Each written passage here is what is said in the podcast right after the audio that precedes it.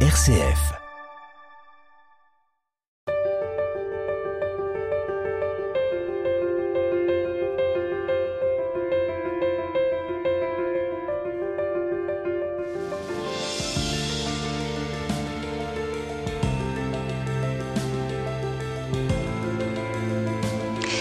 Depuis 2019, Antoine et Sixtine vivent dans les quartiers nord de Marseille. Envoyés euh, par le cardinal et archevêque de Marseille, Jean-Marc Aveline, ils sont chargés euh, d'assurer une présence chrétienne dans leur quartier, tout en conservant leur travail.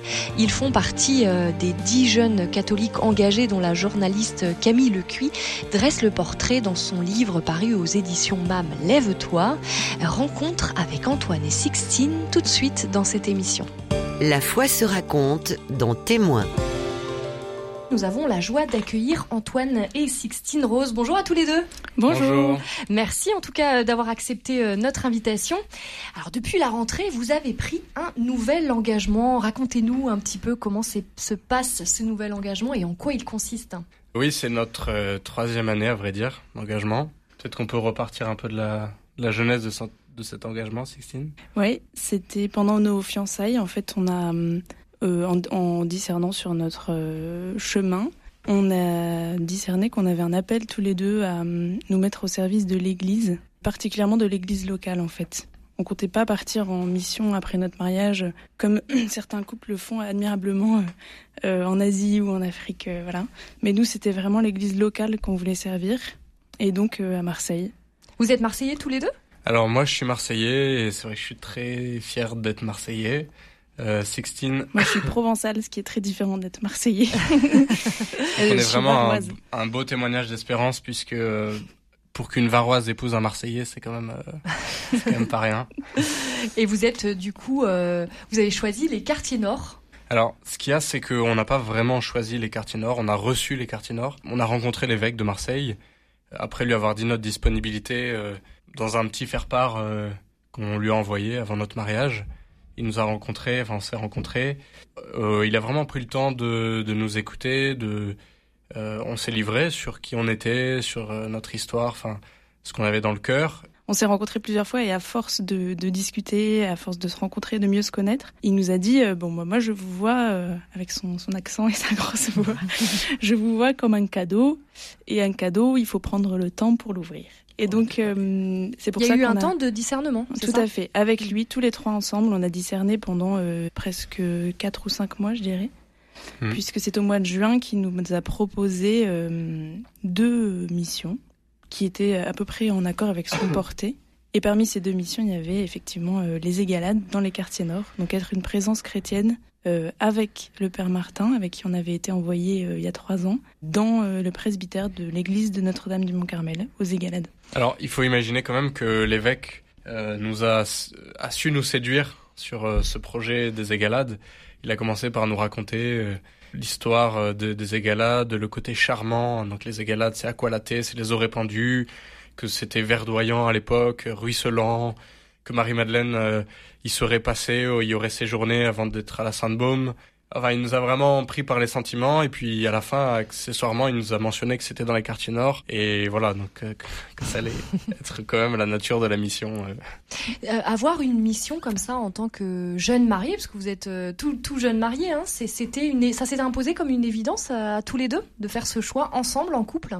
Ben oui, comme je vous le disais tout à l'heure, en fait, c'était vraiment même avant notre mariage, on a senti cet appel et on en parle même, on en a parlé dans notre prière des époux alors qu'on n'avait pas du tout rencontré Monseigneur Aveline, etc. C'est quelque chose qui... On, on, voulait vraiment que ce soit une couleur de notre mariage, euh, d'être missionnaire, effectivement. On vous annonce que vous partez aux Égalades. Est-ce que vous n'êtes pas dit, oh là là, c'est un choix un peu fou?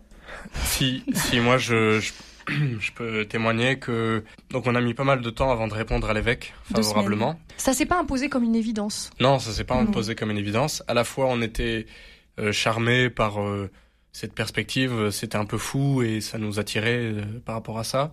Et en même temps, moi, j'avoue qu'il y a une nuit où euh, j'ai j'ai combattu mes peurs, euh, j'ai très mal dormi cette nuit. Je suis allé relire euh, toute l'histoire de la mort du de Jacques Hamel euh, sur Wikipédia parce qu'en fait, pour moi, ça me renvoyait à tout cette euh, cet univers-là de, de peur, de, de, le martyr. Enfin, voilà, l'imagination travaille beaucoup.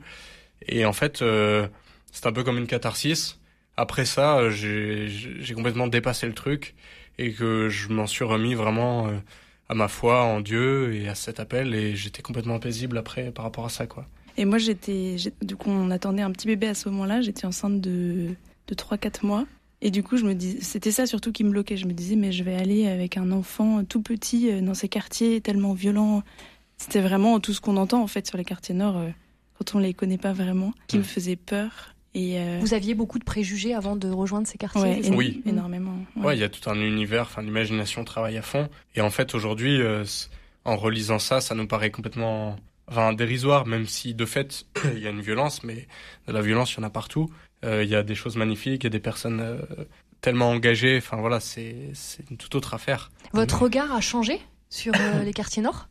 Oui. Ah oui, ben, on a même imaginé, alors qu'on était en mission, on a même imaginé euh, euh, s'installer euh, durablement là-bas. On était prêt à ça parce que voilà, on a vu découvert toutes les belles choses des quartiers nord. En fait, ouais, ce qui nous a touché, enfin moi, ce qui m'a touché, c'est le donc il y a une très grande misère, ça c'est vrai. Il y a beaucoup de violence, c'est vrai aussi. On en voit, on en voit tous les jours.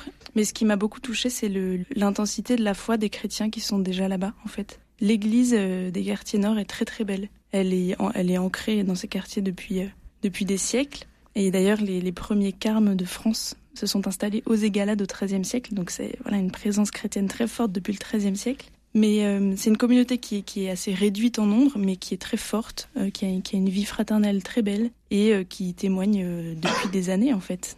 Voilà, des, des, religieux et religieuses qui sont engagés dans les établissements, mais aussi dans les cités, qui habitent en cité, en appartement. Mmh comme les petits frères de Jésus ou les, disciples de l'Évangile. Voilà, tout ça, c'est, enfin, moi, c'est vraiment l'Église des, quartiers nord qui m'a le plus touché, les chrétiens là-bas.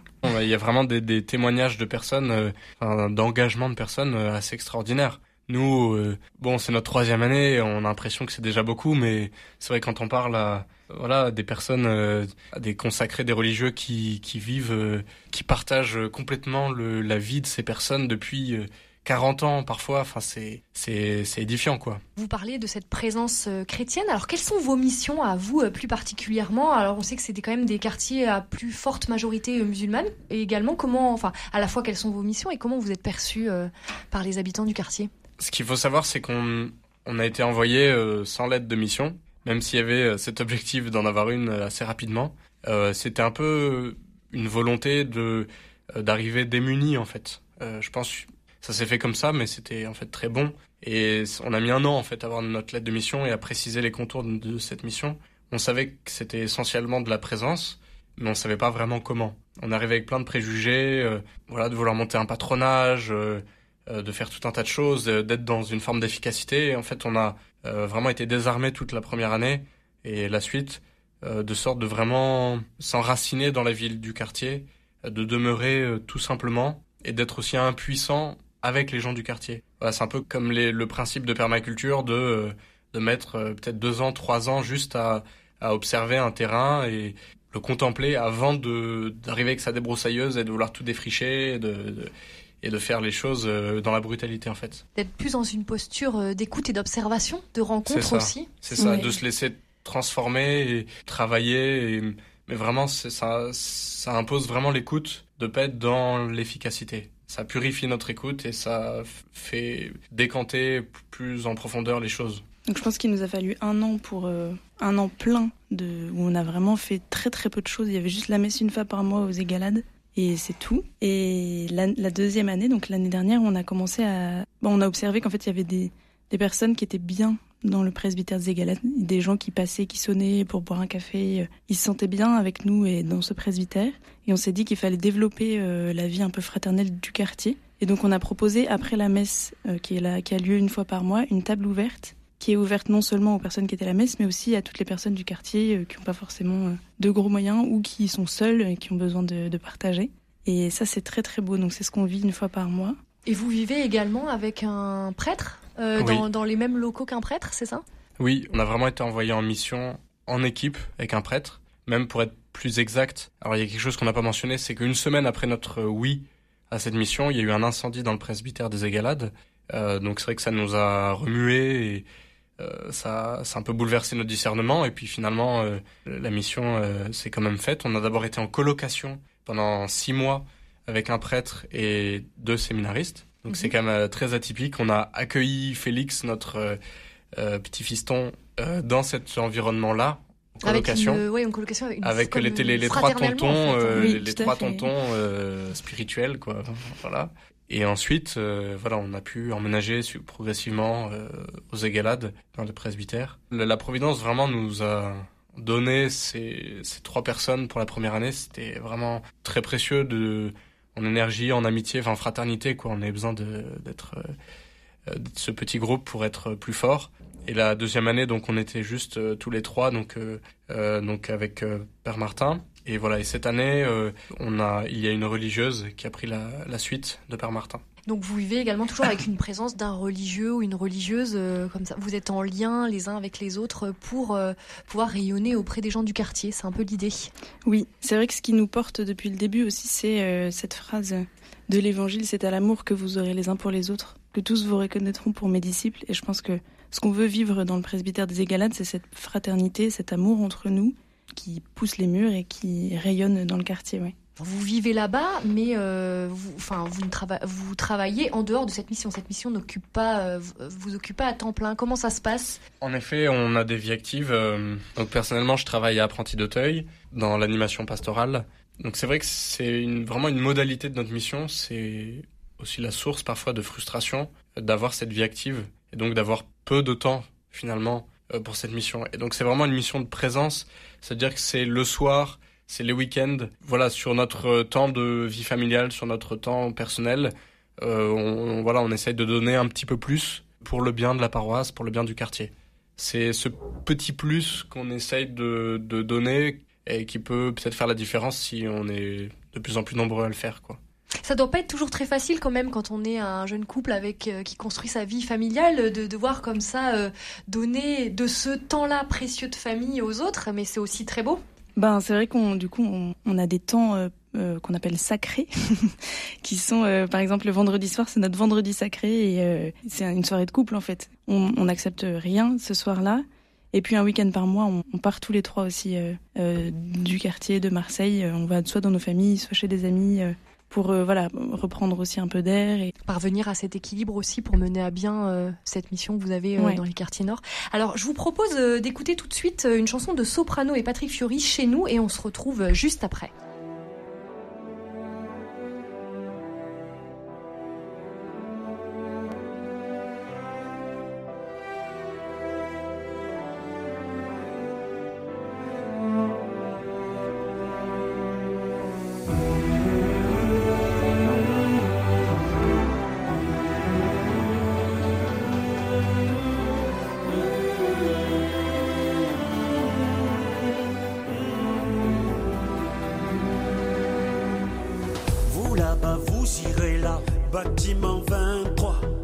Tu fais quoi, la smala Mettez-vous par là. Et toi, malien, vous serez voisins. Un jour, on s'est posé là. Vous, toi, la quoi, c'était toi. Pas de charabia. C'est provisoire, on verra. 30 ans qu'on est là. L'école en bas, le tabac. Deux boutiques ici. Et c'est là qu'on a grandi. On avait traversé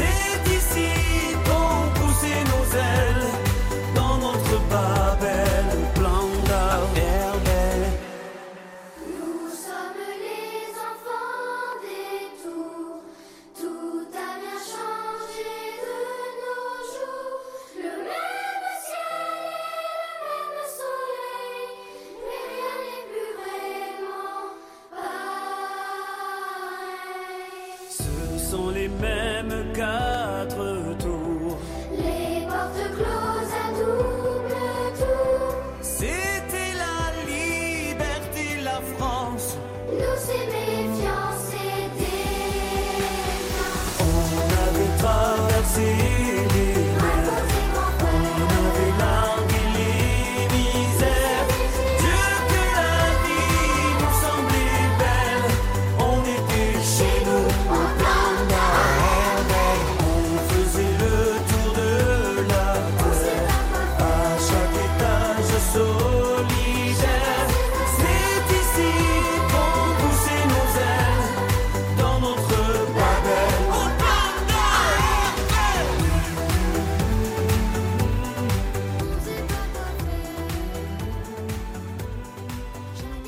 Nous sommes de retour euh, sur RCF avec nos invités Antoine et Sixtine Rose qui nous parlent de leur engagement euh, au cœur des quartiers nord euh, de Marseille.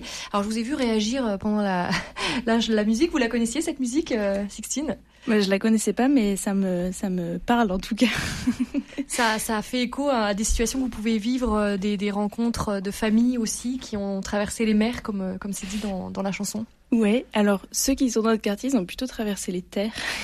c'est pas mal de gens du voyage en fait euh, qui habitent dans le, village des Égalades. Et c'est beau parce qu'en fait, euh, on partage. Ils sont chrétiens pour la plupart, même s'ils sont plutôt euh, protestants. Et donc on partage quand même cette foi en Jésus. Et, c'est très beau parce qu'il y a beaucoup d'enfants de familles gitanes qui, qui rôdent autour du presbytère. Et on a des on a des très belles rencontres avec eux. La dernière fois, on donc tous les jeudis soirs, il y a une, heure d'adoration euh, dans l'église. On ouvre les portes et euh, il y a toute une petite euh, grappe d'enfants qui est, qui est venue la dernière fois devant Jésus. alors ils sont restés dix minutes parce que c'est difficile de les tenir, mais c'était hyper émouvant. De, on leur a fait chanter Jésus, Jésus et et ils connaissent pas l'Eucharistie, enfin c'est de l'adoration. Alors non, en tant que protestant. Ouais, mm. et, en fait, ce qui est très beau, c'est cette foi d'enfant. On leur, on leur dit, mais tu vois, c'est la présence de Jésus euh, dans l'hostie. Ah oui, ah oui. Et, en fait, ils, adhèrent tout de suite parce que ils ont ce sens-là euh, qui parfois est un peu bouché euh, chez nous adultes. on a même dû les mettre dehors en fait, parce que bon, c'est vrai que c'est un temps, c'est un temps de, de silence, c'est très méditatif, donc pour des enfants c'est plus difficile.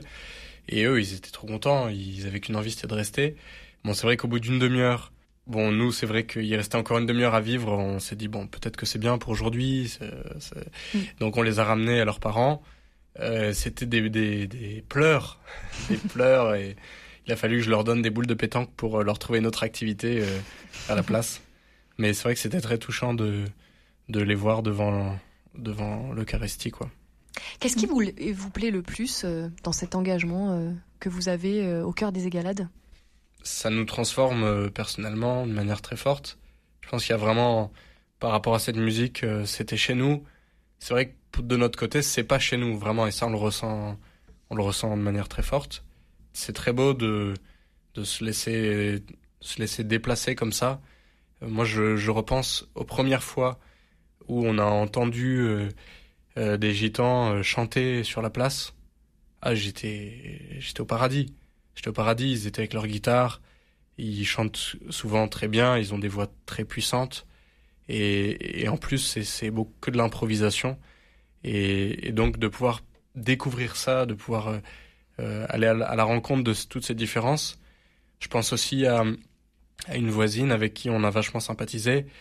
Et il y a eu une époque où c'était un peu une espèce de de guerre, de, enfin, de, concours de gâteaux. De concours, voilà, de concours de gâteaux ou de qui va. Euh, C'était le meilleur pâtissier, c'est ça Ouais, voilà, c'est ça. Et donc, euh, le couscous, les macroutes. voilà, et puis euh, Sixtine surenchérissait aussi de son côté. Enfin voilà, c'est toutes ces, ces, amitiés malgré, enfin, tant de différences culturelles. Ça, c'est vrai que c'est, c'est vraiment fort à vivre. Au début, c'est vraiment une souffrance de se sentir euh, isolé, de se sentir euh, euh, minoritaire. Mais plus ça va, plus on, découvre qu'en fait c'est une, très grande richesse et je pense que plus ça va, moins on peut se passer de, de ça. Mais il faut beaucoup de temps pour habituer nos yeux à la pénombre, enfin pour pour voir dans cette cette nuit là de différence que ça peut donner toute cette richesse là. Vous avez des points communs finalement, euh, vous vous retrouvez euh, sur euh, l'amour du Christ, on pourrait dire? Oui, alors pas forcément avec les musulmans du coup, mais parce qu'il y a quand même aussi pas mal de, musulmans, notamment une grosse communauté kabyle dans, dans le village. Mais c'est vrai qu'on peut dire qu'on a créé des amitiés avec des personnes avec qui on a très très peu de choses en commun au premier abord.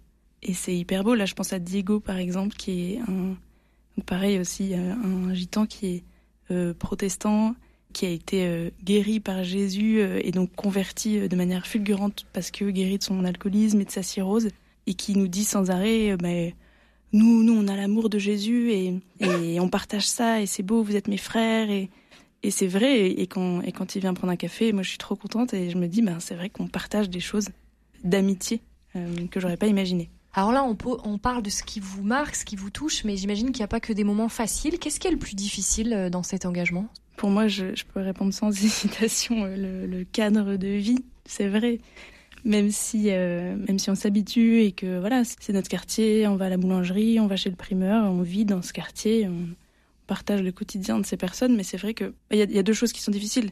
Il y a le fait de, sentir la violence quand même assez, de manière assez récurrente, même en dessous de nos fenêtres. Et puis le fait de se sentir, ça revient de temps en temps, de se sentir étranger en fait aussi dans cette terre des égalades. Et vous, Antoine, qu'est-ce qui est le plus difficile euh, pour vous? Moi, c'est vrai que j'ai du mal à répondre à cette question parce que hum, je suis pas vraiment de nature à voir tout ça. Peut-être que c'est un manque d'écoute, mais voilà, je suis de nature à aller de l'avant, à aller vers les autres, tout ça. C'est vrai que peut-être les moments où matériellement c'est le, ça devient pénible, c'est l'été par exemple, quand euh, à 3 heures du mat, on doit choisir entre euh, ouvrir la fenêtre et avoir un peu moins chaud, et euh, fermer la fenêtre et euh, avoir un peu moins de bruit quoi. Et donc euh, ça c'est vrai qu'il y a des moments où on est un peu en tension ou encore il y a pas très longtemps le feu qui est allumé vraiment sous la branche de notre arbre feu feu de palette qui fait 2 mètres 50 de haut bon et du coup on devient moins catholique à ce moment-là avec les personnes ou c'est vrai c'est un problème qu'on a eu toute la première année quand on devait sortir on a la chance d'avoir un petit parking avec un portail il y avait systématiquement des gens garés euh, devant le portail. Et même un matin, euh, on voulait aller à la messe euh, chrismale. Donc on s'était levé super tôt le matin. Euh, et en fait, il y avait une voiture garée devant notre portail. Donc on était vraiment bloqué. On n'a pas pu aller à la messe chrismale. Et on a attendu jusqu'à 11 heures une fourrière qui ne venait pas. Puis on a fini par rencontrer les personnes en question. Et alors bon, ça, ça a été le départ d'une rencontre finalement, mais euh, qui avait commencé un peu dans la colère. Qui avait commencé un petit peu dans la colère, c'est vrai, voilà. Non, c'est juste que c'est un, monde qui a ses propres lois et où chacun vit sa vie sans trop faire attention à ce qu'il y a à côté, quoi. Et c'est vrai qu'il y a, ça arrivait plusieurs fois et, et ça t'affectait particulièrement en Sixteen que des voisins fassent remarquer que nous on était personne en fait, qu'on débarquait, qu'on était là que depuis euh, que depuis un an, même pas. Et eux, ça faisait depuis voilà depuis toute leur vie qu'ils étaient là et et qu'il fallait pas qu'on l'ouvre trop, quoi. Et eh oui, il faut pouvoir euh, trouver aussi ses marques. Voilà, il faut trouver ses marques et je pense que ça c'est le c'est le la culture un peu marseillaise aussi, c'est que voilà quand on, on, est chez soi, on est bien chez soi et quand il y a des gens qui débarquent, on n'hésite pas à le faire sentir. On avait été préparé puisqu'avant avant d'habiter aux Égalades, on a habité un peu au panier et le panier, c'est vraiment ça. Il y a une culture très très forte euh, par rapport à ça. En fait, à Marseille, on change pas de quartier. Comment vous envisagez euh, l'avenir après cette expérience? Alors, c'est presque une question tabou. on est en plein dedans, en fait. On est en plein ah dedans. Parce qu'on a été envoyé pour trois ans, en fait, par Monseigneur Aveline, et on est dans notre troisième année. Voilà, donc on, on sent qu'il y a vraiment un tournant euh, qui arrive là dans les mois prochains, notamment avec tout le, tout le projet de rénovation du presbytère suite à cet incendie. Euh, donc euh, dont on essaye d'être vraiment euh, source d'inspiration. Enfin, l'immobilier du diocèse compte vraiment sur nous pour pour partager nos intuitions par rapport à ce presbytère. Donc on voit qu'il y a vraiment un virage. On est arrivé dans une pour une mission de présence. on se rend compte, enfin voilà, après trois années de présence et d'écoute, on s'aperçoit que on a des idées qui reviennent souvent, on a des intuitions.